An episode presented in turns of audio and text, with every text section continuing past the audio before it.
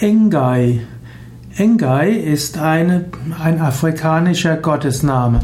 Engai, auch einfach Ngai geschrieben, also ohne das E am Anfang, ist der Gott der, der monotheistischen Religionen der Kamba, Kihuyu und der Masai in Afrika. Der für die Kiyuku beziehungsweise für die Kikuyu lebt Engai am Berg Mount Kenya, der für sie heilig ist.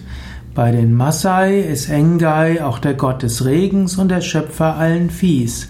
Engai hat seinen Sitz in den Wolken und manchmal wird er besonders verehrt, er wird besonders verehrt auf einem heiligen Berg.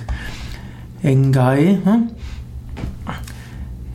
ist also auch der Ursch, der Schöpfer der ganzen Menschheit und es wird gesagt, dass Engai die ganze Menschheit geschaffen hat aus einem einzigen Baum, den er in drei Stücke geteilt hat.